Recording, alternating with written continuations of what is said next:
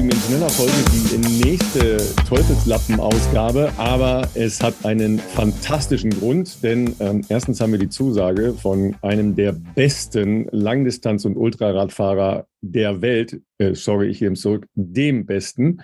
Und da kann man nicht dran vorbeigehen. Äh, deshalb sagen Sebastian äh, von Freiberg und ich äh, herzlich willkommen, Christoph Strasser. Hallo, grüß euch. Ich muss mal eins vorwegschicken. Normal wäre eigentlich Christoph Strasser um die Zeit doch gar nicht zu erreichen, oder?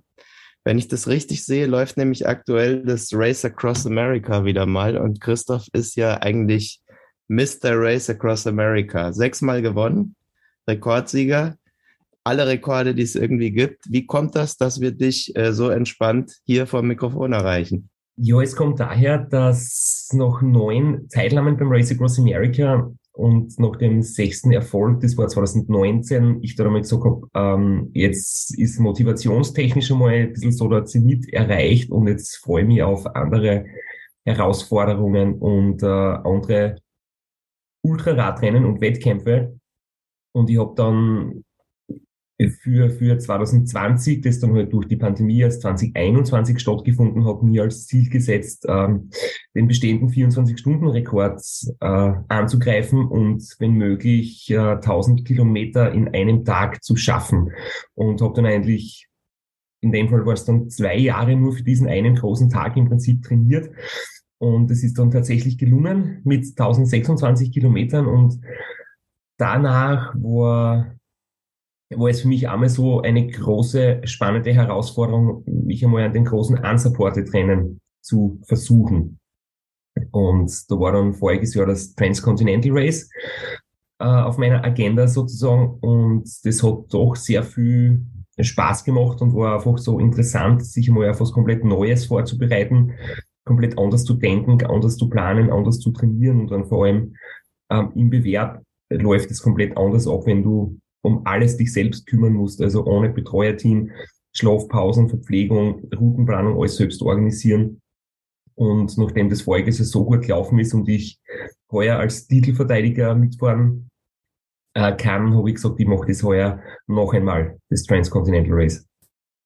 Naja, wenn man schon die Startnummer eins kriegen kann als Titelverteidiger, dann da muss man schon drüber nachdenken, ob man die nicht nimmt. Ne? Ähm, ja, ganz genau. Und, ja. und gerade auf diesen ultralangen Strecken halt viele Bewerbe pro Jahr kann ähm, auf höchstem Level und das heißt Race Across America und Transcontinental geht sie einfach nicht aus. Deswegen habe ich mich dann entschieden, ähm, das große unsupported Rennen zu fahren. Vielleicht noch mal kurz äh, für die, die das nicht kennen. Also ähm, man wählt eine Route selbst. Ne? Es gibt Start und Ziel. Das ist ja jetzt in letzter Zeit relativ modern geworden. Und du bist 4578 Kilometer, über 40.000 Höhenmeter in neun Tagen und 15 Stunden gefahren und damit acht Stunden schneller als der Zweitplatzierte. Stehst du dann acht Stunden im Ziel und wartest, bis der Zweite kommt, um zu gratulieren oder wie läuft sowas? Nein, ich bin zwischendurch schlafen gegangen und bin dann wieder aufgestanden zum Gratulieren natürlich. Ja, das ist ja, glaube ich, auch sowieso die, äh, die größte Herausforderung. Ja, also wenn wir mal kurz bei deiner äh, aktuellen Leidenschaft, also den Unsupported Rennen bleiben. Wir hatten das mit Sebastian Breuer äh, ja auch schon, ähm, der uns ja sehr eindringlich von sehr kalten Schlafplätzen irgendwo ähm, in den Anden und in Marokko erzählt hat. Das ist ja die Herausforderung und gleichzeitig ja auch die Taktik, ja, dass du ähm, genau überlegen musst, wie lang ist das Rennen? Kann ich das A ohne Schlaf bewältigen oder B, wenn es zu lang ist für ohne Schlaf, da sagt der ein, ein oder andere Raver, was heißt jetzt zu lang ohne Schlaf? Ähm, wie oft schläfst du und wann schläfst du? Ja, weil das sind ja dann diese taktischen äh, Geschichten. Ähm, du hast ja gerade ähm, ein Rennen ähm, aufgrund der Taktik, sage ich mal, ähm, verloren, weil ein, ein anderer äh, sehr guter ähm, Ultrafahrer eine andere Taktik gewählt hat als du. Ja, vielleicht erzählst du mal aus Bosnien. Ja, also in Bosnien äh, war das Rennen 1200 Kilometer lange und das ist genau diese Distanz, wo man wirklich sich im Vorfeld wahrscheinlich gar nicht hundertprozentig zurechtlegen kann, wie die Taktik sein wird, weil es so der Kipppunkt ist.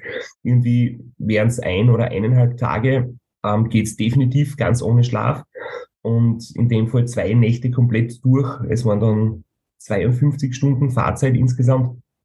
Es ist gerade der Punkt, wo man wahrscheinlich nicht mehr ganz ohne Schlaf durchkommt, aber für lange Schlafpausen ist es trotzdem noch nicht ganz lange genug oder es ist noch nicht nötig. Man kommt irgendwie mit Powernaps wahrscheinlich durch. Und wenn es dann drei, vier oder mehr Tage geht, sind definitiv längere Schlafpausen, glaube ich, empfehlenswert und, und wichtig und richtig. Beim Race Across America zum Beispiel ist es halt durch das, dass ich Betreuerteam dabei habe, die mir äh, unterstützen, motivieren, mit mir reden. Da geht's mit sehr wenig Schlaf, da kann man eine Stunde pro Nacht im Prinzip grob rechnen, über die acht Tage hinweg. Und beim Transcontinental voriges Jahr habe ich sehr defensiv angefangen. Da bin ich ähm, drei Stunden schlafen gegangen jede Nacht, ähm, abwechselnd in einem Zimmer und abwechselnd draußen, ähm, weil das Zimmer teilweise auch Vorteile hat. Man kann sich ein bisschen besser erholen, man hat äh, Dusche, man kann das, die Bekleidung trocknen und im Endeffekt braucht man nicht wirklich mehr Zeit, weil man halt, wenn man schnell ist, eincheckt und sich hinlegt. Und ähm, im Freien zu schlafen hast auch immer einen wichtigen Platz zu finden. Das heißt, ähm, man muss einmal zuerst die geeignete Bushaltestelle, äh, Bahnhof, Wartezimmer oder, oder einfach äh, einen, einen trockenen Fleck unter einem Baum irgendwo finden, der irgendwie sicher ist. Und da kann man dann schon einmal äh, so dahin rollen, schauen, findet nichts und rollt dann weiter. Also das hat nicht nur Vorteile, das draußen schlafen, es kann sich auch ein bisschen zeitlich äh, niederschlagen. Und in Bosnien war es jetzt so, dass ich gestartet bin in der Hoffnung, mit ein, zwei Powernaps durchzukommen, aber es waren dann mehr. Ich habe erstaunlicherweise sehr mit der Müdigkeit gekämpft. Wahrscheinlich auch, weil der Start um fünf in der Früh war. Das heißt, man steht um vier auf, hat jetzt eine ja recht kurze Nacht vor dem Start. Und ich habe dann auch einen kleinen Sturz gehabt in der ersten Nacht, weil es regennass war und ich in irgendeiner Kurve oder beim, äh, beim Ausweichen eines Hindernisses, da war irgend so ein, ein kleiner Stein oder so auf der Straße, ich habe halt kurz eingelenkt und dann war der Asphalt so glatt, dass ich weggerutscht bin. Und dann ist nichts Grobes passiert und man wird natürlich vorsichtig und man denkt sich, hey, jetzt wirklich nichts aufs Spiel setzen, weil übermüdet in der Nacht dahin fahren kann auch gefährlich sein, wenn man es übertreibt. Und das war sicher mit Faktor, warum ich dann gesagt habe, jetzt lieber auf Nummer Sicherheit gehen und ich bin dann halt insgesamt fünfmal zwischen drei und zehn Minuten ähm, unter Anführungszeichen habe ich mich hingelegt. Wobei das ist wirklich mehr Rasten als Schlafen, aber damit bin ich dann gut durchgekommen. Und der Robert Müller aus Deutschland, der hat es wirklich geschafft, komplett ohne Pause und ähm, hat auch beim, bei den Verpflegungsstopps, also wenn man dann selbst kurz einkaufen geht, das irgendwie besser geplant und hat da einfach weniger Zeit gebraucht und jetzt haben wir circa ähnliche Zeit gehabt am Rad, aber er war um die, ich glaube, 50 Minuten insgesamt schneller durch effizienteres oder effektiveres Pausenmanagement. Schlauere Boxenstops sozusagen. genau, schneller geschlafen. Ja. Ich habe auch gerade, weil du gesagt hast, du checkst dann ein ins Hotel für eine Stunde oder so. Ich musste kurz nachdenken, da kriegt das Stundenhotel eine ganz neue Bedeutung. Aber wie läuft denn das? Du hast es vorher wahrscheinlich gebucht und denen dann erklärt, ich mache das so und so. Und dann kommst du da an, es muss ja auch schnell gehen. Und dann schnell einschlafen, stellst dir dann Wecker oder wie, wie läuft denn das, wenn du dann da ankommst? Kann ich mir gar nicht vorstellen. Ja, das Einschlafen ist eigentlich kein Problem, weil man ist halt dementsprechend wirklich müde und wenn man nicht so müde ist, dass man schnell einschlafen kann, dann ist eigentlich für die Pause sowieso zu früh. Und es gibt halt diese Regel, warum genau die Regel ähm, ja aktuell ist, ich bin mir nicht ganz sicher, aber es ist einfach so, man darf nicht vor dem Start seine Unterkünfte buchen, sondern immer erst in den, ähm, ich glaube, 24 Stunden vor der Pause um, glaube ich, die, die Möglichkeit quasi nicht zu bieten, dass Leute sie Dutzende Zimmer buchen auf Verdacht und dann irgendeins davon nehmen und gleichzeitig aber die anderen Zimmer blockieren, die vielleicht andere Teilnehmer brauchen. Ich glaube, das ist die Idee dahinter. Ich habe mir dann nicht einfach so eine, eine Favoritenliste rausgesucht und so die, die möglicherweise geeigneten Zimmer unterwegs äh, vorab ein bisschen auf einer Liste notiert und dann so am späten Nachmittag, wenn es dann Richtung Abend geht, überlegt man, wo bin ich, wie weit komme ich noch, wie viele Kilometer kann ich heute noch fahren und welches von den Zimmern soll ich jetzt dann wirklich buchen. Und dann ist es irgendwie eine Kombination aus einer Online-Buchung mit kurz anrufen und fragen, ob das möglich ist, dass der Schlüssel hinterlegt wird, weil am besten ist natürlich, wenn dort niemand mehr ist. Wenn du einfach hinkommst, der Schlüssel liegt irgendwo hinterlegt, du gehst ins Zimmer und bist alleine mit dir und kannst drei Stunden später wieder weiterfahren. Wenn du eincheckst an der Rezeption mit, äh, dann musst du nur Fragen beantworten, brauchen sie Frühstück und Wäscheservice hin und her, dann wird es natürlich ewig lange. Deswegen am besten so inkognito und so spät wie möglich einchecken. Und meistens so um Mitternacht oder so ist die Rezeption dann eh nicht mehr besetzt bei den kleinen Pensionen. Also Sebastian hat gerade einen kleinen Business-Trip hinter sich, ja, und war unter anderem in Rotterdam. Ich glaube, das Einchecken bei dir war so ähnlich, ne? ja, äh, ich habe mich das, ich habe mich noch gerade gefragt, ob du dann rausgehst und dann kommt, hatten Sie noch was aus der Minibar? Ja, genau. wo es auch immer lustig ist, wenn man völlig verschwitzt und komplett zerstört irgendwo im Supermarkt steht und dann wird man ähm, beim Zahlen noch gefragt, ob man eine Kundenkarte hat und ob man dann Rabatt in Anspruch nehmen möchte. Und denkt man sich, na bitte, einfach nur schnell zahlen und weiter. Dankeschön. Sag mal, und die, äh, die Hotels hast du dann als Speed Dial schon mal auf deinem Handy und buchst während des Fahrens oder hältst du da schon kurz für an? Ähm, naja, das ist, das meiste geht ja über diese, diese Apps, also Booking.com zum Beispiel okay, oder ähnliche. Ja. Und das ist dann meistens mit zwei, drei quasi Klicks unter Anführungszeichen erledigt, wenn man seine Daten hinterlegt hat. Und das geht dann halt, ja, nicht, wenn es zügig am Rad dahin geht, aber ein Bergaufstück, wo man, wo man mit, mit 8 kmh bergauf fährt, da kann man dann schon mal kurz am Handy was, was bedienen, ohne dass man gleich ähm, gefährlich unterwegs ist oder unaufmerksam ist. Sag mal, und dieses mit, mit wenig Schlaf auskommen, das muss man ja, trainierst du das vorher? Also äh, ohnehin interessiert mich überhaupt die ganze, das ganze Thema Vorbereitung, aber ist das ein Teil deines Trainings, dass du dich sozusagen künstlich in der Nacht dann immer wieder wächst oder sowas?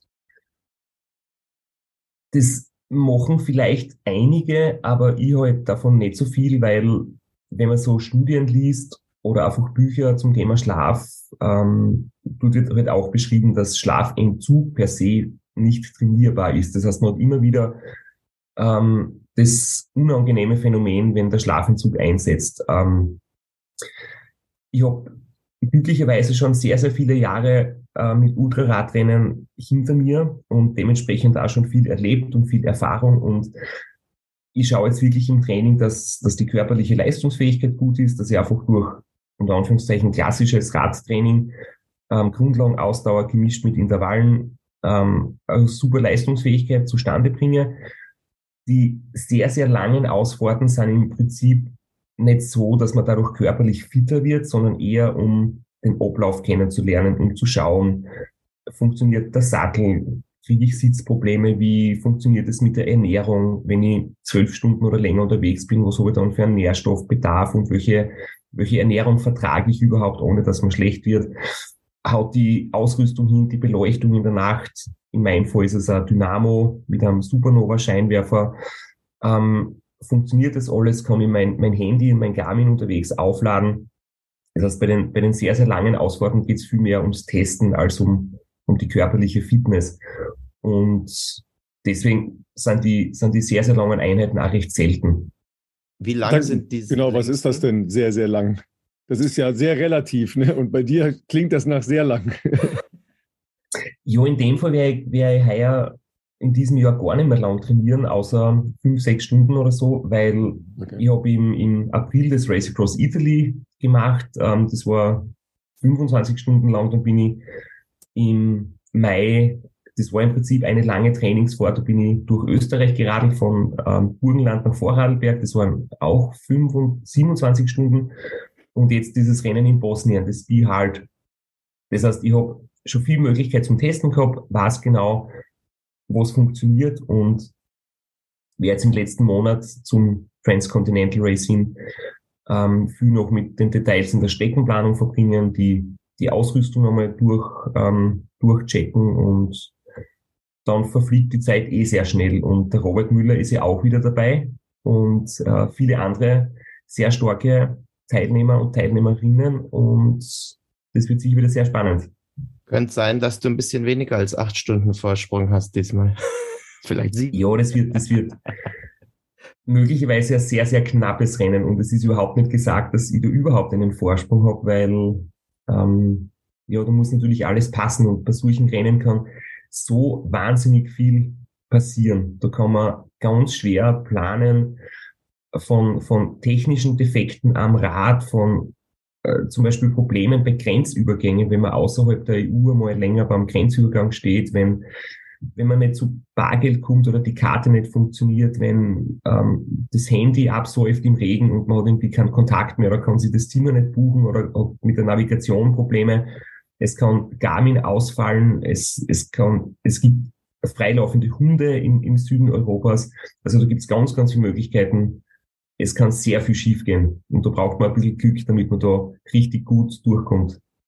Du hast es gesagt, der, der Robert Müller hat ja eine etwas andere Taktik gewählt als du was machst du dann? Gleichst du das halt ab und versuchst dich ähm, ähnlich oder äh, zumindest angeglichen zu verhalten, weil er hatte, glaube ich, auch insgesamt weniger dabei als du. Ne? Das hast du, ähm, glaube ich, schon beschrieben, ja. Das ist sicher eine sehr individuelle Herangehensweise, wie man sich am Start halt wohlfühlt. Also ich hätte, glaube ich, kein gutes Bauchgefühl, wenn ich so minimalistisch unterwegs bin, weil ich gerne auf ja alle möglichen Probleme vorbereitet bin. Also gerade wenn es so geht um Ersatzteile, Werkzeug, ich möchte halt gern einfach ein Kettenglied dabei haben und einen Kettenliter und ähm, ein Stück Gummi, um, um den Reifen zu reparieren und, und ein bisschen mehr Werkzeuge oder eben so Kleinigkeiten an Ersatzteilen, wo man sich dann selbst halt helfen kann oder eine Ersatzspeiche zum Beispiel, falls du einen Speichenriss hast, ähm, in Montenegro und dort in ein Radgeschäft gehst, haben die wahrscheinlich nicht die richtige Speiche für äh, Specialized X S-Works Radl lagernd, vermutlich. Und deswegen ist zum Beispiel Reservespeiche auch ganz wichtig. Wird man normalerweise nie brauchen, aber wenn man es wenn man es braucht, ist man froh, wenn man es dabei hat. Und da unterscheiden sich halt manche. Manche setzen da echt ein bisschen auf ähm, wird schon gut gehen und wenn was Grobes passiert, dann werden wir das schon irgendwie spontan lösen unterwegs. Und ich bin dann doch eher der, der sagt, ähm, ich habe gern ein bisschen mehr Sicherheit im Gepäck. Das heißt auch ein bisschen mehr Gewicht und vielleicht ein bisschen mehr Platzbedarf bei den, bei den Packtaschen, wenn man dann seine, seine komplette Ausrüstung quasi verstaut. Was ist da noch alles so dabei insgesamt und, und wie, wie ist dein Setup am Rad sozusagen von den von den Packtaschen und Ähnlichem? Was, wie ist deine Grundausstattung, sage ich mal? Ja, ich habe voriges Jahr das Ganze zum ersten Mal gemacht und da habe ich sehr viel im Vorfeld einfach gelesen, Blogs und Berichte und Podcasts gehört und habe mir da wirklich sehr viele Informationen zusammengesucht ähm, und habe da einfach wirklich viele Dinge gemacht, die halt üblich und gang und gäbe sind. Also man hat halt hinten die, die große Satteltasche, die Arschrakete und dort vorne die ähm, Oberrohrtasche und die Unterrohrtasche. Ähm, eigentlich viel was anderes kann man eh nicht machen. Schwierig ist es dann eher für Menschen, die kleiner sind und kleine Rahmen haben, weil dann wird das Problem, dass man mit den Taschen und den Trinkflaschen nicht mehr zusammenkommt. Da muss man dann irgendwie kreativer werden. Bei mir geht es zum Glück Tasche im Rahmen plus zwei Trinkflaschen und beim Einpacken ähm, ein Schlafsack und eine Rettungsdecke zum, zum Übernachten im Freien ähm, Regenjacke, dicke Handschuhe, äh, Ärmlinge, Beinlinge und, und ein dickes Trikot. Das war im Prinzip so für die, für die Kälte und für schlechte Wetter. Dann alles, was noch an Freiraum da ist, mit, mit Essen und, und Gels und so weiter auffüllen für Passagen, wenn man vielleicht einmal in der Nacht unterwegs ist und nichts einkaufen kann, dass man sowas wie eine, eine Notration dabei hat, bevor man wieder ein Geschäft findet. Und dann braucht man ein paar Dokumente, also Reisepass und Kopie und, und Versicherungsnachweis und ein bisschen Bargeld für fürs Nicht-EU-Ausland.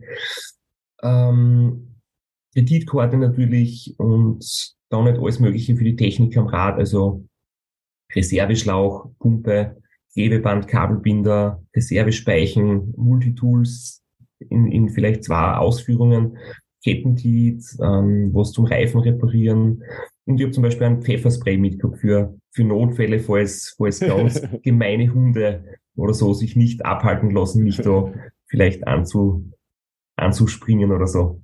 Wenn die Konkurrenz zu nahe kommt, ne? Richtig, ja, genau.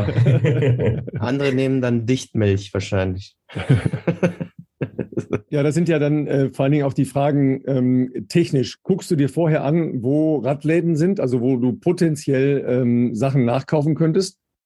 Dass du schon mal so auf deiner Strecke weißt, okay, da ist vielleicht ein Supermarkt, da könnte ein Hotel sein, da könnte ein Radladen sein, der mir hilft? Das habe ich ehrlich gesagt nicht gemacht, weil äh, Radladen ist doch so, dass man es im Idealfall nicht braucht. Ich bin voriges Jahr zweimal, einmal war bei der Bremse, äh, bei der Bremsflüssigkeit ein Problem, da bin ich in Tschechien äh, in einem Radgeschäft, aber das funktioniert mittlerweile echt so super mit Google Maps und man hat ja fast überall Internetempfang. Also ich glaube, das sind so ausgesetzte Rennen Offroad, das Atlas Mountain Race oder das Silk Road oder die ganzen Rennen, wie sie alle heißen. Da ist das, glaube ich, viel mehr Thema, als wenn man beim Transcontinental dann doch in Europa quasi mit guter Infrastruktur unterwegs ist. Da, da muss man jetzt nicht so im Detail alles planen.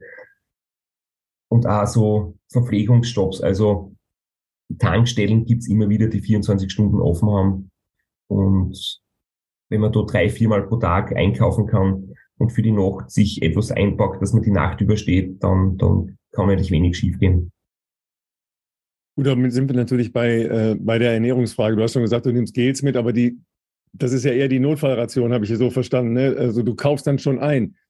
Also du, du hast ja nicht überall das Regal mit den Sportgels, ne? mit den fein abgestimmten, sondern da ist halt der Klassiker, was man so in der Tanke kriegt. Ne? Was ist dein äh, präferiertes äh, Zeug, was du dann da kaufst? Ja, es ist äh, die reine Katastrophe, wirklich. Also ich hasse es, äh, weil ich habe das jetzt jahrelang immer mit dieser Flüssignahrung in Schuhe gemacht und die funktioniert wirklich super, ist leicht verdaulich, hat alle Nährstoffe und ähm, jetzt habe ich mich von dem ein bisschen trennen müssen und bin auf Tankstellen angewiesen. Und ich will jetzt gar nicht groß Werbung machen, aber es bleibt halt nicht für anderes über als die, ja, die ganzen Limonaden, die ganzen äh, Zucker, Energy Zucker Drinks, Zuckerwasser, ne?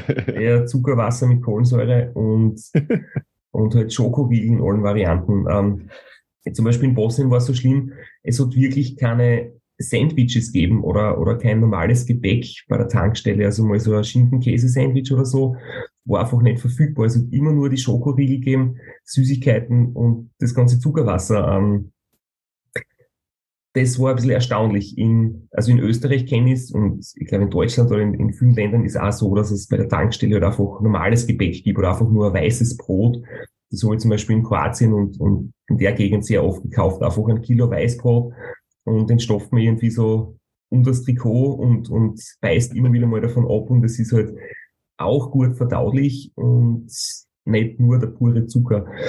Und Pommes zum Beispiel mit viel Salz drauf, man dann einen Salzstreuer gekauft in der, in der Hälfte des Rennens, um halt den Schweißverlust ein bisschen zu kompensieren und einfach immer so eine Handvoll Salz in den Mund ähm, man wird irgendwie kreativ und erstaunlicherweise war das meine größte Angst vorm Rennen, dass die Verdauung einfach nicht funktioniert, dass man irgendwie Durchfall kriegt oder Probleme oder permanent Übelkeit oder nichts mehr essen kann. Das war wirklich erstaunlich. Es hat trotz diesem Junkfood echt funktioniert. Das das finde ich fast ein bisschen tragisch, weil man kümmert sich so um seine Ernährung ja. und schaut auf sich und dann kommt man drauf, es geht mit, mit Schoko und so weiter genauso.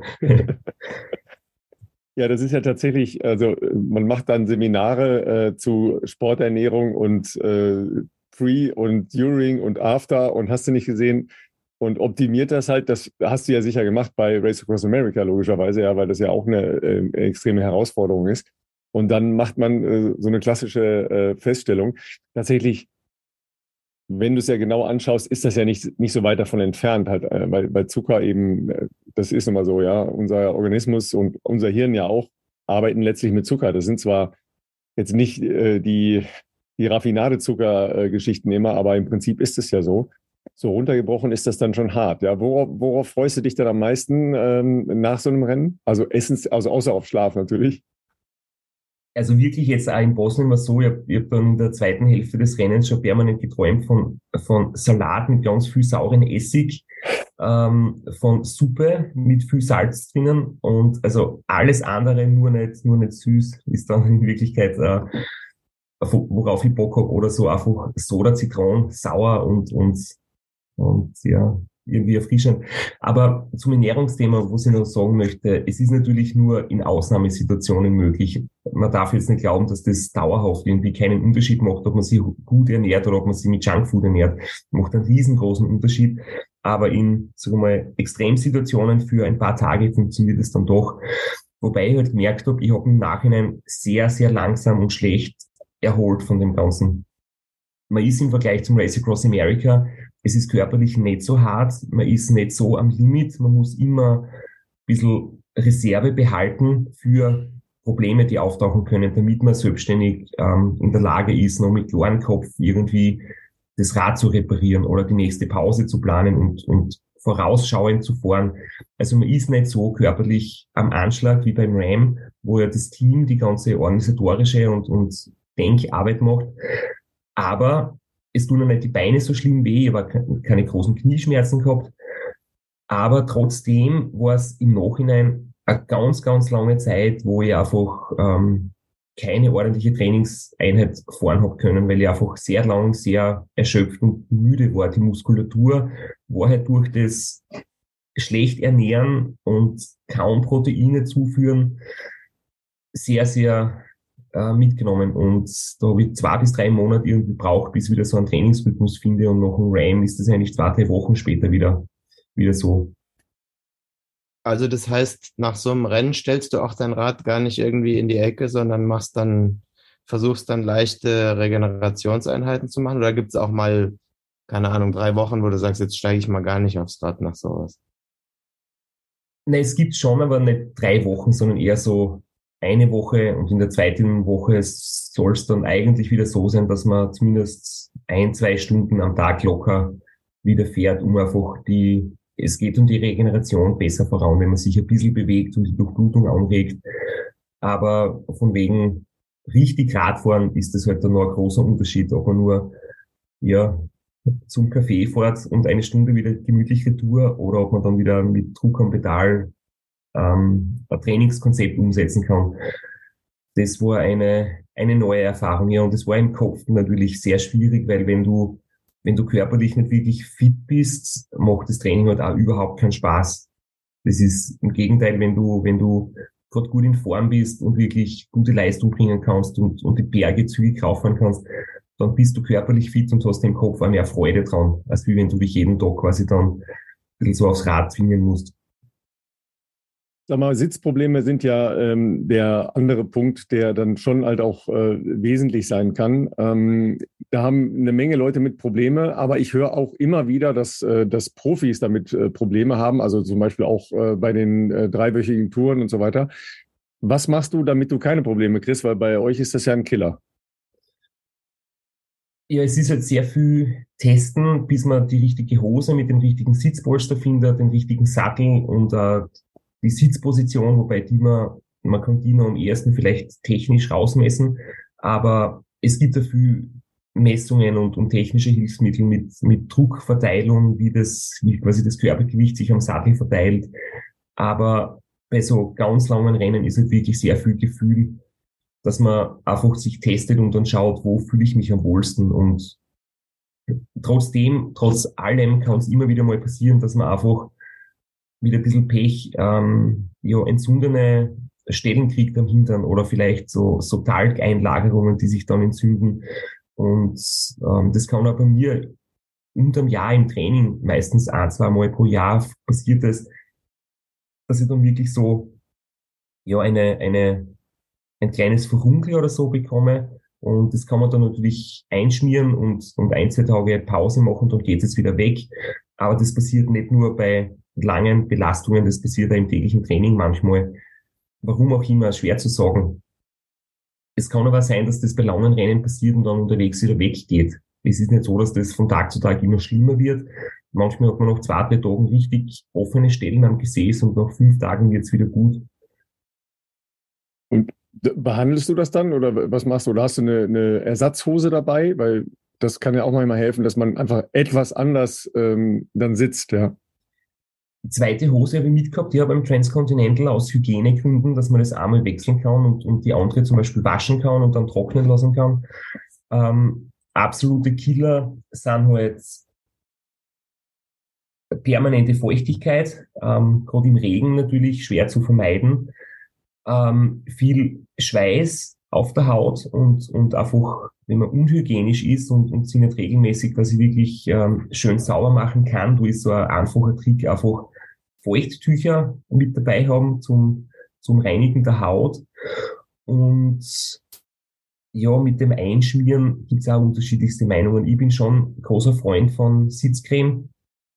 Und wenn es dann wirklich so weit ist, dass man offene Stellen hat, kann man auch, ähm, muss man natürlich zuerst schauen, was ist erlaubt, was ist nicht erlaubt, das mit der Dopingliste abgleichen. Aber es gibt halt Sitzcremen, wo entweder entzündungshemmende Stoffe drinnen sind oder auch schmerzstillende Stoffe oder auch ähm, ja, so bestimmte Arten von Cortison, die nicht leistungssteigernd sind, sondern die nur die Haut irgendwie ähm, entzündungshemmend halt wirken und die, wie gesagt, ähm, auf der nationalen Anti-Doping-Agentur zuerst äh, abgefragt werden und da steht dann dort, ist, ist eben erlaubt oder im anderen Fall ist nicht erlaubt und darf man es nicht verwenden. Sag mal, also wenn ich es richtig gelesen habe, bist du ja erst relativ spät zum Radsport gekommen, also so mit 18 oder so, sage ich mal, aber dafür relativ früh wiederum in solche Ultradistanzen, in so langen Langzeitrennen. Wie, wie kam das bei dir? Erzähl doch mal von den Anfängen es war einfach die Begeisterung, als ich diese Berichte gesehen habe über Race Across America und da habe ich irgendwie gedacht, das ist eine unglaublich coole, spannende Kombination aus Abenteuer und Wettkampf. Und wenn ich Tour de France oder Profis im Fernsehen gesehen habe, war die Begeisterung nicht wirklich groß. Also ich habe da noch, kann mich noch erinnern, ich habe mir so, so, so Massensprints angeschaut und die haben natürlich auch ihren Reiz und wenn man sich mit dem Thema beschäftigt und die Taktik versteht und so, ist das wahnsinnig spannend. Aber für mich als so ein Teenager hat es halt nicht so richtig den, den Kick gegeben, dass ich habe, hey, das ist cool, das möchte ich mal probieren. Aber so Tag und Nacht am Rad zu sitzen, in der Nacht, sterneklare Nacht, Vollmond, Rad zu fahren, einen ganzen Kontinent zu durchqueren, äh, Sonnenaufgänge, Sonnenuntergänge erleben, das hat mich halt schon sehr fasziniert und das war eigentlich so der, der Ursprung für das, dass mich das, äh, dass mich die Begeisterung da erwischt hat. Aber diese Rennen finden ja jetzt nicht auf abgesperrten Strecken statt. Da würde ich jetzt sagen, mit Nachtfahren auf einer abgesperrten Strecke okay, aber nachts im Verkehr fahren ist halt eine andere Geschichte. Mitten in der Nacht im Verkehr fahren ist eine ganz andere Geschichte. Äh, bei Race Across ist es ja auch so, aber da hast du ja immer dein Team um dich herum oder bei dir. Ne? Ähm, wie ist das bei den unsupported Rennen, wenn du da in Bosnien, also sternenklare Nacht klingt romantisch, ja, aber nicht ganz ungefährlich. Das war auch eine große Sorge von mir, warum ich sehr lange Zeit gesagt habe, unsupported Rennen möchte ich nicht, nicht fahren, weil eben die Sicherheit nicht so richtig gewährleistet ist. Erstens, das Auto hinter dir mit Drehlicht und Wandblinkanlage ist einfach einmal sehr gut sichtbar vom Verkehr, der von hinten kommt. Und andererseits, wenn wirklich was passiert, hast du sofort jemanden da, der dir helfen kann. Aber ich bin draufgekommen, dass bei den unsupported Rennen speziell auch das Nachtfahren weniger eine Gefahr ist, in meiner Wahrnehmung. Da gibt es wahrscheinlich unterschiedliche Sichtweisen, weil erstens weniger Verkehr, zweitens man ist zum Beispiel beim Transcontinental selbst für die Routenwahl verantwortlich. Das heißt, ich muss nicht auf den ganz großen Straßen fahren, ich kann auch kleinere Seitenstraßen nehmen. Oder idealerweise beide Varianten planen und dann je nach, je nach Situation, je nach Tageszeit, je nach Wetter kurzfristig Plan A oder Plan B ziehen und dann mich halt für eine der beiden Straßenoptionen zum Beispiel entscheiden. In der Nacht siehst du den Gegenverkehr besser, du siehst auch den Verkehr von hinten besser durch das Scheinwerferlicht, du siehst schon Autos, bevor sie da sind, um die Kurve kommen, weil da kommt irgendwo ein Licht daher. Und du selbst bist auch gut sichtbar, weil ich habe zum Beispiel äh, drei äh, blinkende Rücklichter oder eines leuchtet, eines blinkt und eines pulsiert. Du hast eine Warnweste an und eigentlich bist du in der Nacht besser sichtbar als am Tag, weil am Tag ist mehr Verkehr, deine Lichter sind nicht so gut sichtbar, die reflektierenden Streifen am Rad sind nicht so gut sichtbar und insofern bleibt dann meiner Meinung nach noch der große Gefahrenpunkt ähm, Schlaglöcher, schlechte Straßen oder Tiere auf der Straße, die man halt natürlich ja vielleicht spät sieht oder, oder bei höherem Tempo, ähm, die dann zum Problem werden können. Aber das wiederum passiert auch, wenn du ein Auto mit dabei hast. Also ich muss ehrlich sagen, das, das Thema Gefahr im Straßenverkehr ist natürlich gegeben, aber auch bei Rennen mit Begleitung und das habe ich mir schlimmer vorgestellt, als es dann eigentlich war. Das hat uns ja Sebastian Breuer ähm, auch schon erzählt, ähm, dass diese Nachtfahrten irgendwie so einen romantischen Touch haben.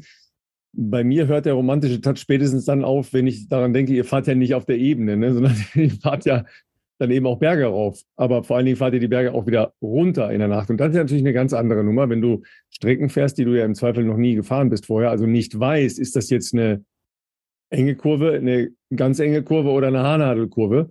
Ähm, und wie geht es halt danach weiter? Und ähm, wie ist der Straßenbelag eigentlich da?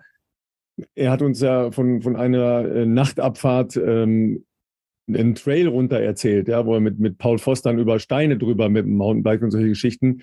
Ähm, was sind so deine Erfahrungen und Erlebnisse, was das angeht? Ja, immer defensiv unterwegs sein, also nichts riskieren. Ähm, zum Glück gibt's jetzt echt schon so gute Technik, dass zum Beispiel, wenn du, wenn du den Radcomputer hast oder den Garmin und einfach nur die Karte einblendest, du siehst schon, ist das eine weitläufige Kurve, ist das eine gerade oder ist das eine, eben, wie du sagst, eine Haarnadelkurve? Da kann man sich ein bisschen vom Tempo her drauf einstellen. Aber generell, man kann in Abfahrten sehr viel verlieren und ganz wenig gewinnen. Also da ist immer das Motto sicher runterfahren, mit, mit schlechten Asphalt rechnen hinter der Kurve, mit Steinen auf der Straße rechnen oder mit Tieren auf der Straße rechnen und, und kein Risiko eingehen. Das ist natürlich immer das, das Wichtigste. Jetzt ähm, haben wir ja noch ein anderes Thema, Ralf.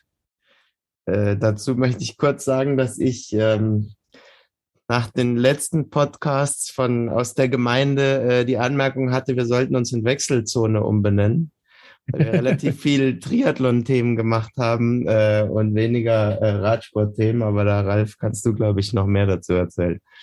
Ja, wir, wir versuchen ja so ein bisschen äh, eine Schnittmenge zwischen den unterschiedlichen Communities äh, zu treffen.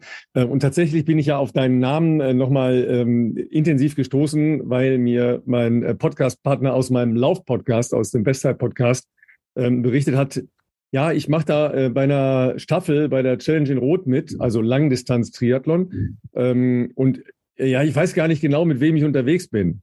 Ja, und dann, äh, er wusste dann äh, nur noch äh, eure Namen, ja. Und dann sagt er, ja, die eine, also äh, das ist eine Schwimmerin, die heißt Sarah Welbrock. Ich so, sag mal, ist das dein Ernst? Sarah war die erste deutsche äh, Medaillengewinnerin bei Olympia seit gefühlt Jahrzehnten, ja, äh, ist relativ bekannt in Deutschland. Aber er hat ja davon noch nie gehört, weil sie ähm, sich inzwischen verheiratet hat äh, und nicht mehr Köhler, sondern Wellbrock heißt. Und da, diesen, diesen Schritt hatte er gedanklich nicht mitgemacht. Und er dachte, ja, und der, der Radfahrer heißt Sebastian Strasser, der muss auch ganz gut sein. und ich so, Moment mal, weißt du, weißt du, was der gemacht hat? Da musste ich ihm noch mal ganz kurz Race Across America nahebringen. Ja, äh, uns, äh, Seba, ist das ja vertraut, weil wir tatsächlich mit einer Crew ähm, aus Mönchengladbach, die das mal ähm, angegangen sind. Und äh, da haben wir wirklich eine Vorstellung, die haben es als Team gemacht. Das ist ja nochmal eine ganz andere Nummer als als Einzelfahrer, ähm, was die Vorbereitung war und, und wie da die, die Begleitung ist und so weiter. Ähm, dann musste ich mal kurz erklären, äh, was Tango ist, aber er hat äh, für dich, äh, Christoph, noch eine Nachricht hinterlassen. Ja, lieber Christoph, ich freue mich schon sehr, dich am Sonntag dann auch endlich äh, persönlich kennenzulernen im Rahmen der Challenge Rot, wo wir ja in unserer AG1 Charity Staffel an den Start gehen werden. Ich wünsche dir jetzt natürlich erstmal viel Freude mit der Podcast-Folge von Ralf Scholz ähm, und bin gespannt, was ihr alles so zu besprechen habt. Ja, also jetzt äh, ein andere, also ich, ich sage nicht ganz neues Terrain, aber ein anderes Terrain. Ähm, ja, Kurzstrecke für den Sebastian. Ja, Kurzstrecke sowieso, aber 180 Kilometer äh, Zeitfahren ist das ja im Prinzip. Viele Radprofis haben sich ja schon gedacht, ja, so ein Ironman ist ja Pillepalle, ja, das ist ja nur so ein bisschen dahin, aber 180 Kilometer Zeitfahren kommt in deren Kosmos ja gar nicht vor. Das ist eigentlich näher bei dem, was du machst, ne? Ich hoffe, du hast mal gesagt, dass sie oder du hast ihn aufgeklärt, dass ich Christoph heiße und nicht Sebastian. ja. ja. Ähm, es ist so, dass mir Zeitfahren generell sehr viel Spaß macht und ich habe immer wieder schon bei Zeitfahren mitgemacht. Also in Österreich zum Beispiel ist das King of the Lake, 47 Kilometer rund um den Attersee, sehr, sehr populär. Da sind auch sehr viele Deutsche immer dabei. Und ich glaube, das ist in Europa schon eine ganz große Nummer. Das ist wieder der Ötztaler unter den Zeitfahrrennen. Und da bin ich eigentlich immer ganz vorne dabei. Da kann ich in den Top 5, Top 3 ähm, mitfahren bei den ähm, also nicht in der Lizenzklasse, nicht in der Elite, sondern bei den Amateuren.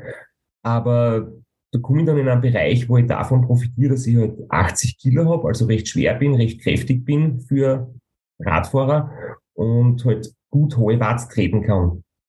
Und zum Beispiel beim Monster-Zeitfahren in Almere in Holland, das ist 135 Kilometer, habe ich schon mal mitgemacht und gewonnen. Da war ich mit, äh, ich glaube, 46 kmh Schnitt unter drei Stunden unterwegs für die, für die Distanz. Und das ist schnell, ja.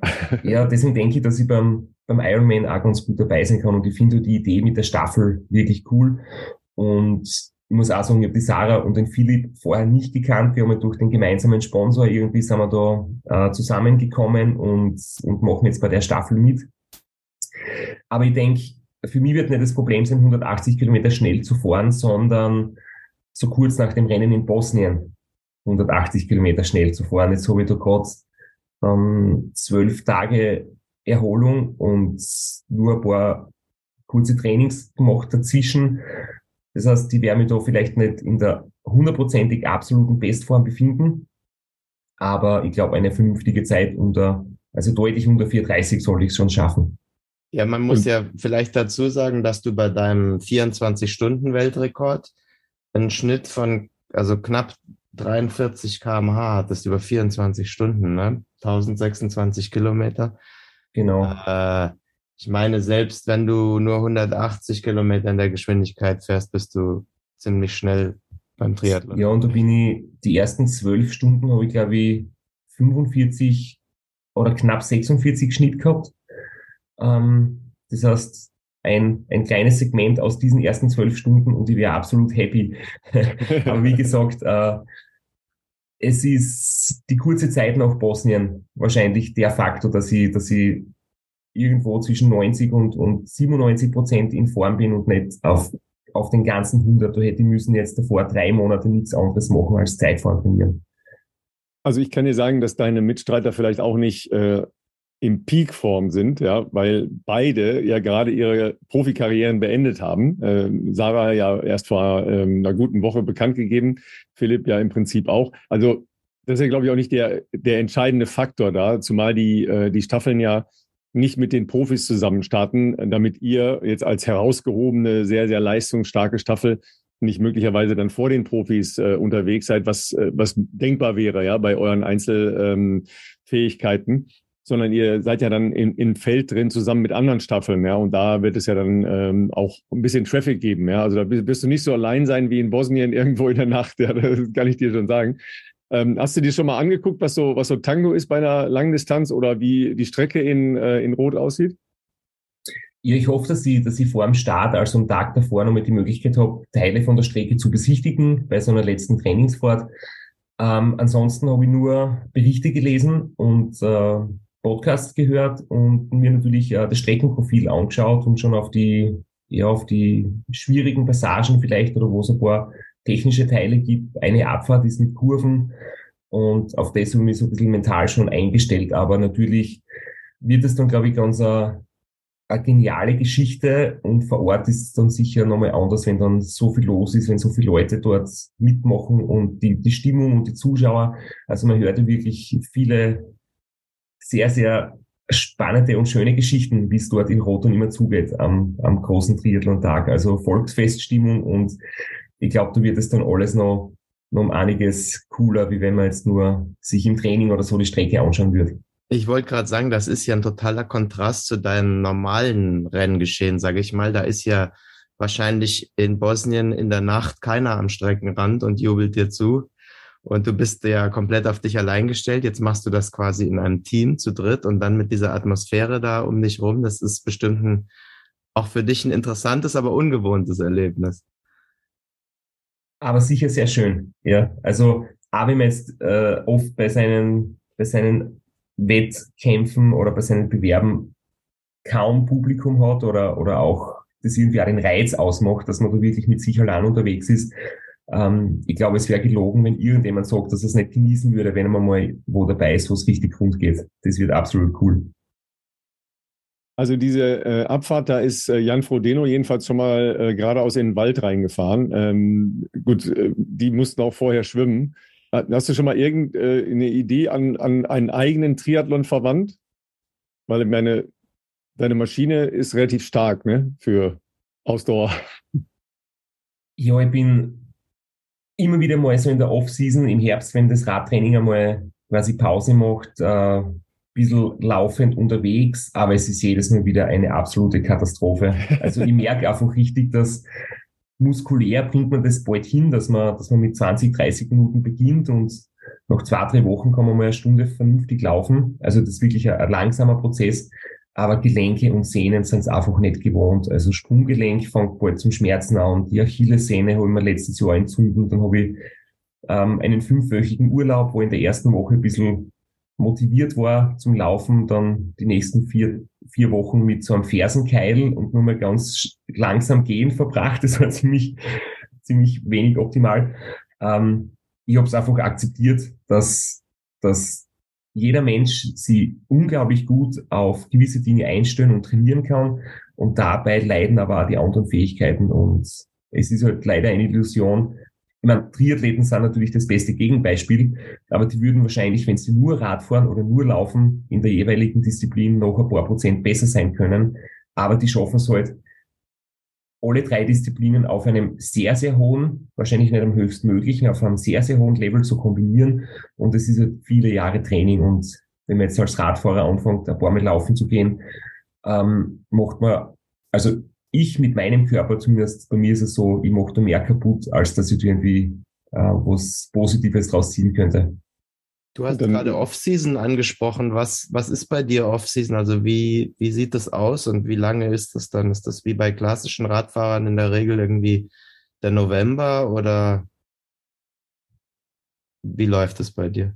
Ja, ziemlich genau. Also Oktober, November, je nachdem, wann die letzten Bewerbe vorbei sind oder was für nächstes Jahr geplant ist. Aber Oktober, November ist, da sind es dann halt drei bis vier Wochen, wo ich überhaupt kein Rad fahre in dem Bereich. Ähm, bisschen wandern, ein bisschen Freizeitbeschäftigungen, das würde ich jetzt gar nicht großartig Sport nennen, aber wenn das Wetter noch passt, äh, vielleicht ein bisschen Kajak fahren oder so. Also einfach Dinge, die Spaß machen und Wandern ist trotzdem, also auf den Bergen unterwegs sein, ist trotzdem ein, eine sehr sanfte Methode, um mit ein paar Schritten äh, zu Fuß ein bisschen was zu tun für, für eine andere Bewegung, aber ohne, dass ich mich damit mit einem Laufschritt irgendwie die Achillessehne gleich wieder beleidige. aber grundsätzlich schaffe ich das schon, äh, mal ein paar Wochen ohne Rad zu sein. Das, das ist mir immer ganz wichtig und das macht mir Freude und dann steigt wieder der Appetit sozusagen, um mit dem Radfahren, mit dem Training dann zu beginnen. Nehmen uns doch mal mit, ähm, weil das ja bei deinen Rennen, aber ja auch bei dem ein oder anderen Rekord eine Rolle gespielt hat. Ähm, welche Räder benutzt du halt? Du hast äh, schon äh, das Specialized angesprochen. Ähm, was benutzt du für ein Rad am, am Wochenende in, in Rot? Und äh, was sind die unterschiedlichen Dinge, die du benutzt, wenn du deine eigentlichen Wettkämpfe bestreitest? Meine ersten Räder, die ich verwendet habe, waren immer die Specialized Roubaix, weil die halt mehr Komfort bieten. Und ähm, das war so bis vor fünf oder bis vor zehn Jahren einfach das Rad schlechthin für, für längere Strecken, für Marathons. Und dann ist eigentlich das Tarmac gekommen, das auch immer komfortabler geworden ist. Und jetzt ist so, dass ich zwischen beiden eigentlich abwechsle. Also beim Race Across Italy war ich mit dem Tarmac unterwegs und jetzt bei in Bosnien mit dem Roubaix, weil das halt vorne ein bisschen Dämpfung hat und etwas einen robusteren Rahmen und einfach noch mehr Komfort gibt, gleich wie beim Transcontinental Race.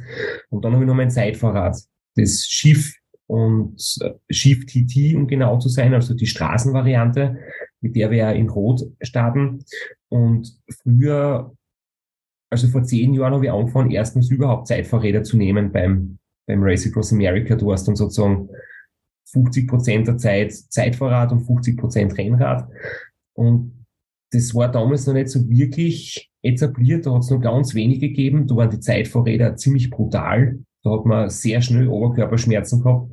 Und dann hat sich das aber im Laufe der Jahre auch so entwickelt, dass die Sitzpositionen sich ein bisschen verändern. Man sitzt jetzt eigentlich immer recht hoch, vorne mit, dem, mit den Ellbogen, aber den Profis und man sieht halt, dass die Aerodynamik über ganz andere Faktoren zustande kommt.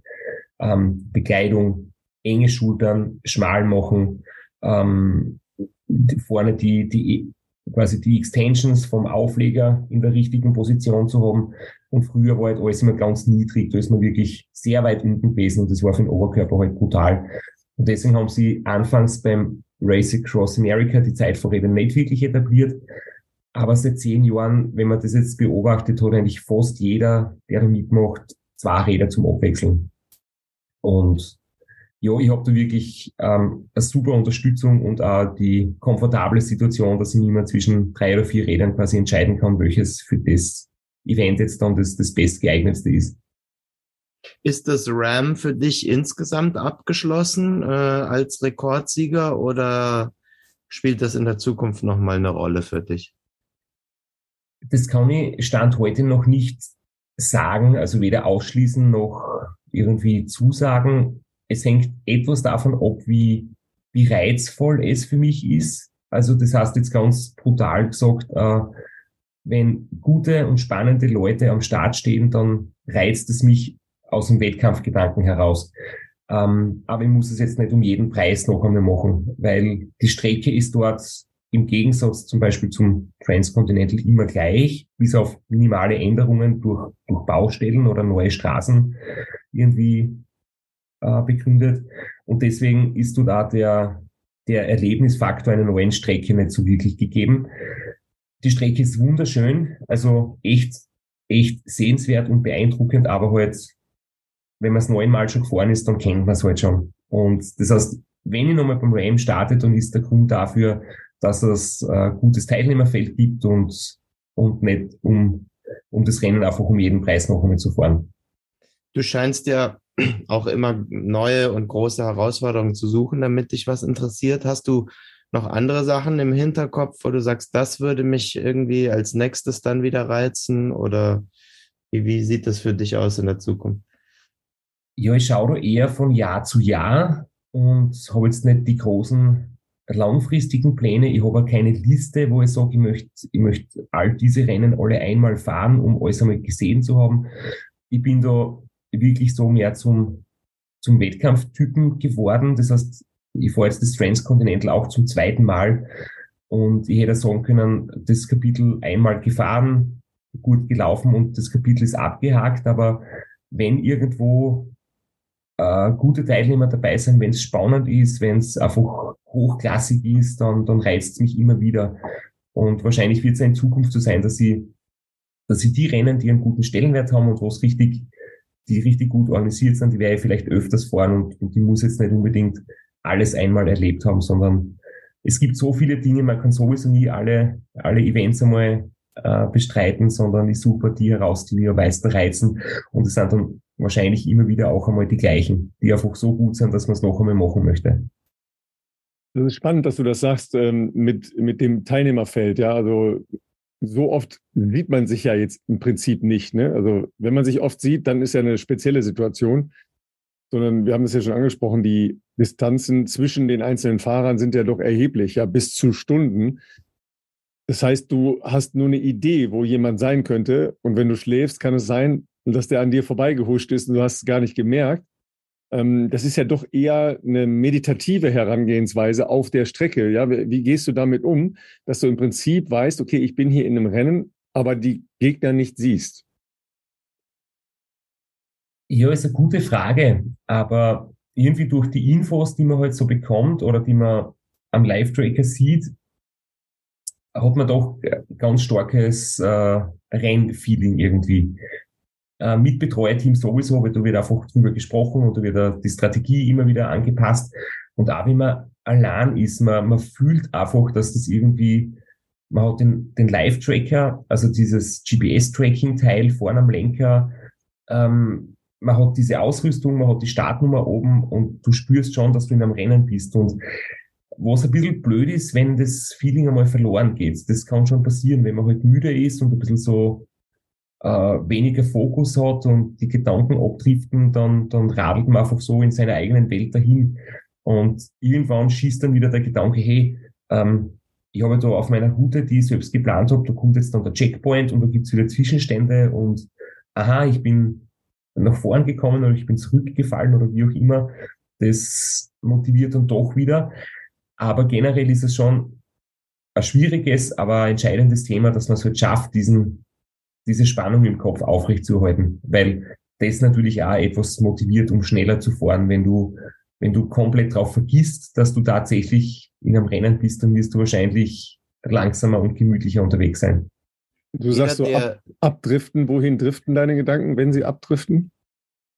Ja, keine Ahnung. Äh, man denkt, was man dann zu tun hat, wenn man heimkommt und ob man die letzten E-Mails schon beantwortet hat und dass man bei der Steuererklärung noch was nachreichen muss, weil ihr in der Rechnung gefällt hat, oder das Geburtstagsgeschenk fürs Bruderherz und, und irgendwelche Dinge. Also komplett irgendwas. Tagträumen kann passieren und das soll halt nicht zu stark passieren. Hast du, du hast nicht irgendwie so ein Mantra oder sowas, weil es gibt ja Ausdauersportler, also Marathonläufer, die für jeden Kilometer ein Lied haben oder über ein Jahr ihres Lebens nachdenken oder was auch immer. Hast du auch irgendwie sowas, wo du dann im Kopf irgendwas immer wiederholst oder äh, dir was vorsingst oder keine Ahnung, irgendwas in die Richtung? Na, so ausgeprägt ist es nicht, aber ich habe natürlich schon so eine kleine Playlist mit, mit ein paar Songs, die halt besonders gut passen oder wo ich im Training oft zugehört habe und die dann halt wieder so ein paar Emotionen wecken.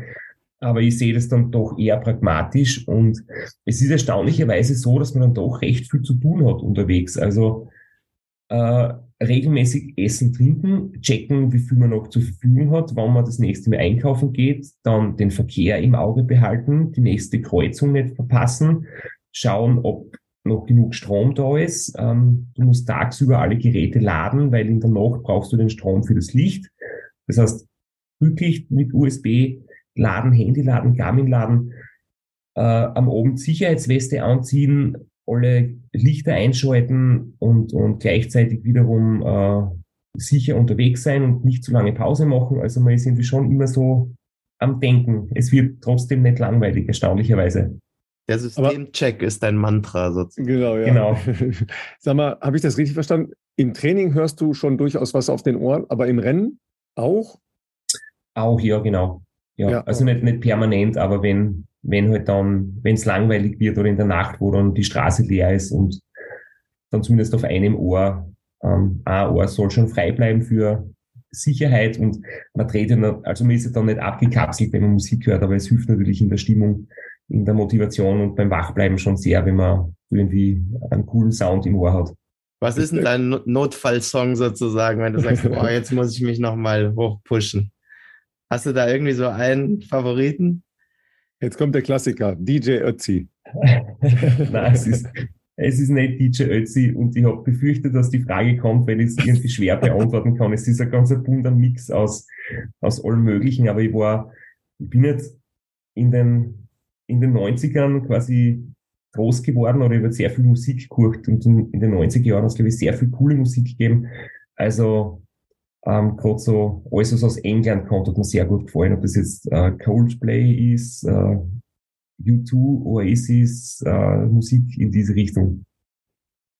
Also ich, ich höre tatsächlich, wenn ich jetzt lang Auto fahre oder sowas, nicht so gerne Playlisten, sondern tatsächlich Radio, weil erstens, ich weiß nicht, was kommt und man kann sich irgendwie so ein bisschen überraschen lassen. Ja? Also davon ähm, bleibe ich besser wach, als wenn ich jetzt irgendeine Playliste hören würde oder irgendeine Mantra-Geschichte oder was auch immer, ja. Äh, oder eben, dass ich ein, Hörspiel höre oder sowas, ja, oder einen Podcast anhöre. Ja, kommt das auch mal vor, dass du, dass du, dass jemand redet auf deinem Ohr? Es wäre vielleicht eine gute, äh, ein guter Sprachkurs, bosnisches Radio zu lernen. Du lernst doch vielleicht die Sprache. stimmt, ja. ähm, naja, Podcasts höre ich sehr, sehr gern, aber beim Rennen oder so ist es ein bisschen zu, kann es eher zu beruhigend sein, finde ich. Und was mir sehr viel Spaß macht, ist einfach Sprachnachrichten selbst aufnehmen für mich. Ähm, als Erinnerung, als so wie ein Tagebuch. Man erzählt sich selbst, ähm, was ist heute in der Früh passiert, was waren die Probleme zu Mittag, wie ist der Tag gelaufen, was habe ich heute noch vor, wie läuft's insgesamt. Und es ist ein recht cooler mentaler Prozess, dass du nochmal ablaufen lässt, was ist heute alles gut gewesen, was ist nicht so gut gewesen, was möchte ich morgen besser machen. Ähm, das ist echt, glaube ich, ein guter Prozess und man, man sagt auch im Alltag, dass man immer wieder mal, also nicht am Abend so eine kleine, eine kleine Reflexion zum Beispiel einfach niederschreibt oder so, was waren die drei besten Punkte des Tages heute. Und dann natürlich, man darf ja keine Unterstützung von außen bekommen. Also man darf jetzt auch nicht sich über Telefon coachen lassen, wo, wo soll ich einkaufen, wo ist das nächste Radgeschäft, das muss man selbst machen. Was aber schon erlaubt ist, ist einfach zu telefonieren und ja, zum Beispiel mit, mit meiner Lebensgefährtin oder mit Freunden einfach einmal zu plaudern, hey, wie geht's und was gibt's daheim Neues und ein paar Minuten einfach tratschen. Das hilft sehr gut oder einfach mit Sprachnachrichten sie ein bisschen auszutauschen. Hast du die ganzen äh, Files noch? Also könntest du ein, äh, ein Audio-Tagebuch äh, verfassen? Ja, wir haben das ja auch im Prinzip veröffentlicht. Also in meinem Sitzfleisch-Podcast, wenn ich ja. das äh, kurz auf meinen Podcast hinweisen darf, ja, haben gerne. wir ja. einige Episoden, also zwölf Stück sogar zum Transcontinental Race aufgenommen, wo ich halt einfach erzählt habe, wie es laufen ist, plus diese, diese eingesprochenen Tagebücher quasi auch mit eingespielt habe. Ja, weil ich finde das eine, eine, äh, sehr schöne Sache, einen Tag zu reflektieren. Ja, also gut, du sitzt dann halt länger auf dem Rad, deshalb ist das dann naheliegend, dass du es auch auf dem Rad machst, logischerweise, ja, weil der Tag dann irgendwann zu Ende geht. Ja.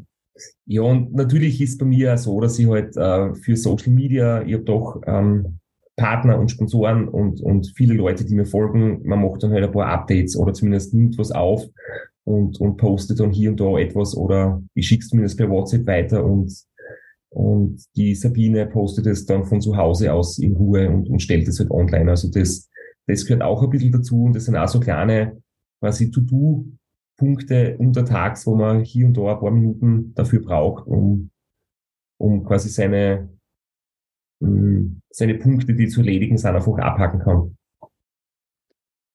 So, das, äh, das heißt, ähm, jetzt erstmal am Wochenende, übrigens, da darfst du keine ähm, Audio-Hilfsmittel äh, mitnehmen. Ne? Das ist verboten beim Triathlon. Äh, da kannst du nichts im Ohr haben. Ähm, einmal in die Triathlon-Szene eintauchen, dann natürlich dein, dein Hauptereignis vorbereiten. Ähm, Gibt es noch weitere Pläne in diesem Jahr oder von da aus Free Flight? Genau, noch ein Transcontinental Race habe ich jetzt nichts konkret geplant. Ähm, da schaue ich dann, wie, wie die Regeneration heuer funktioniert und mich vielleicht ein bisschen schneller davon wieder erfange, ob dann im Herbst noch irgendwo ein kleineres Event ansteht oder ob es dann in die wieder in die Phase geht, wo ich versuche, 20 Minuten zu laufen, und, um dann zu erkennen, dass es nicht funktioniert. ja, ziemlich genau in einem Monat, ne, geht's los. 23. Juli, genau, ist der Start, ja. Die Zeit ist bald vorbei und, und dann geht's wieder ab nach Belgien, äh, nach Gerhardsbergen in diesem berühmten äh, ja, Radsportort, wo die Flandern-Rundfahrt äh, immer wieder durchgeht, genau. Und dann haben wir da diesen Pflasterstein-Anstieg, alle gemeinsam und oben dann schwenkt jeder dann um auf seine Route. Und es ist dann immer so lustig, weil man, man startet und plötzlich schwärmen alle aus. Nach links, nach rechts, geradeaus und dann bei der nächsten Kreuzung sieht man, jemand kommt von rechts, jemand kommt von links, selbst muss man noch rechts abbiegen, die anderen biegen in die Gegenrichtung ab. Das ist total lustig am Anfang, alle zu sehen, wie sie unterschiedlich fahren. Und dann gibt es eben diese vier Checkpoints, wo dann alle wieder durch müssen und, und dazwischen hat halt jeder die, die Wahl, wo er fährt, wie er fährt, ob er vielleicht Berge und kurze Strecken nimmt oder, oder flach außen herum ein bisschen Umweg. Da gibt es dann halt auch ganz viele Varianten. Das ist für Zuschauer immer sehr interessant, weil man nicht nur das, das Tempo quasi beim Dot-Watchen sieht, sondern auch die Routenwahl. Dot-Watching, ne? Schon mal, äh, Dot-Watching nennt sich genau, das, genau. Schon mal, genau, schon mal im, im Kopf behalten. Ähm, hast du deine Route schon geplant? Weißt du schon, wie du es machst? Also du musst es ja jetzt hier nicht, nicht sagen, logischerweise, weil das könnten ja deine Konkurrenten drauf kommen. Oder spricht man sich sogar mit anderen, äh, mit Mitkonkurrenten ab? Es ist so ein ungeschriebenes Gesetz oder sogar eine, eine, eine große Regel im Regelwerk, dass man über die Route nicht reden darf. Also die ah, okay. ist wirklich, ähm, da muss man irgendwie das für sich machen und, und soll sich, darf sich nicht mit anderen absprechen. Und ich bin mittendrin. Also in groben Zügen habe ich es schon geplant und dann muss man da im Detail ähm, die, die kleinen Passagen schauen, Radweg oder Bundesstraße oder ähm, hat nicht irgendwo die Software vielleicht versehentlich einen Weg eingebaut, den man gar nicht möchte. Da muss man da noch im Detail ziemlich viel ähm, dran feilen, aber in großen Zügen weiß ich, wo ich langfahren werde, ja. Genau, für die, die das nicht kennen, also du fährst da los, wo du es gerade beschrieben hast, in Belgien, und dann gibt es vier Checkpunkte auf dem Weg und dann muss man in Thessaloniki ankommen, ne? Und die Checkpunkte sind irgendwie in Italien, Slowenien, Albanien oder sowas, ne? Genau, und, und der erste ist zwar in Italien, aber im Prinzip sind es die Schweizer Alpen, weil es gibt auch bei jedem Checkpoint einen vorgeschriebenen Parcours. Das heißt, du ist ein gewisser, ein gewisser Streckenabschnitt von der Rennleitung vorgegeben. Und es ist zum Beispiel in der Schweiz, man muss äh, von Süden her auf den San Bernardino fahren, dann über den Splügenpass und dann über den Maloja Pass nach St. Moritz und dann zum Checkpoint nach Livigno. Das heißt, man hat da in der Schweiz ziemlich viele Berge schon bis zum Checkpoint. Und der zweite Checkpoint ist halt auch so, dass man zum Beispiel in Österreich, Slowenien an der Grenze in dem Bereich zwar steile Pässe hat zum Checkpoint. Und dann ist halt zum Beispiel von Livigno bis zu dem Bereich in Slowenien die Streckenwahl frei. Fährst du bei dir zu Hause vorbei? Nicht ganz. Ich glaube, Luftlinie weniger als 100 Kilometer Luftlinie. Und das stelle ich mir auch gar nicht so einfach vor, wenn man direkt zu Hause mm, vorbeikommt, weil du ist die Verlockung groß. da machst äh, du den Salat mit Essen, genau. legst dich in dein Bett und ah, jetzt stehe ich vielleicht doch nicht mehr auf. Genau, ja, stimmt. Aber an den Checkpunkten, da triffst du dann schon ähm, auch deine Leute oder ähm, Menschen, die äh, dich äh, besuchen oder die äh, dir zujubeln wollen, wie auch immer? Ja, ich glaube, heuer an der österreich-slowenischen Grenze könnte schon sein, dass das Zuschauer kommen ein paar. Aber generell ist es da auch recht äh, streng. Also man darf unterwegs halt nicht geplant von Leuten irgendwie unterstützt werden, auch wenn es nur quasi, ähm, also so Fanzonen organisiert oder so dürfen nicht sein, weil es geht in der Grundidee darum, dass alle, die unterwegs sind, die gleichen Voraussetzungen haben und dass niemand quasi durch das ähm, einen Vorteil haben darf, wenn er mehr Unterstützung bekommt wie andere. Ähm, das heißt, ich dürfte auch, wenn ich bei mir zu Hause vorbeifahre, nicht bei mir zu Hause schlafen, sondern nur, die Grundregel ist, man darf nur Dinge in Anspruch nehmen, also Dienstleistungen oder Geschäfte, die öffentlich zugänglich sind und keinen privaten ähm, keinen Freund, der Mechaniker ist, besuchen oder nicht von jemandem was bekommen vom Straßenrand zum Essen oder zum Trinken, sondern wirklich nur einkaufen, wo jeder einkaufen kann, einchecken, wo jeder einchecken kann und ansonsten halt ähm, ohne Hilfe von außen. Dann die, die kulinarischen Köstlichkeiten der jeweiligen Region. Ne? Also in, in Belgien dann die Fritten ne? und bei, bei euch mal eine Brezel, ja, mal, mal was Salziges, ja und dann ein bisschen deftigere Sachen in, in Albanien oder sowas. Das sind so die Träume dann.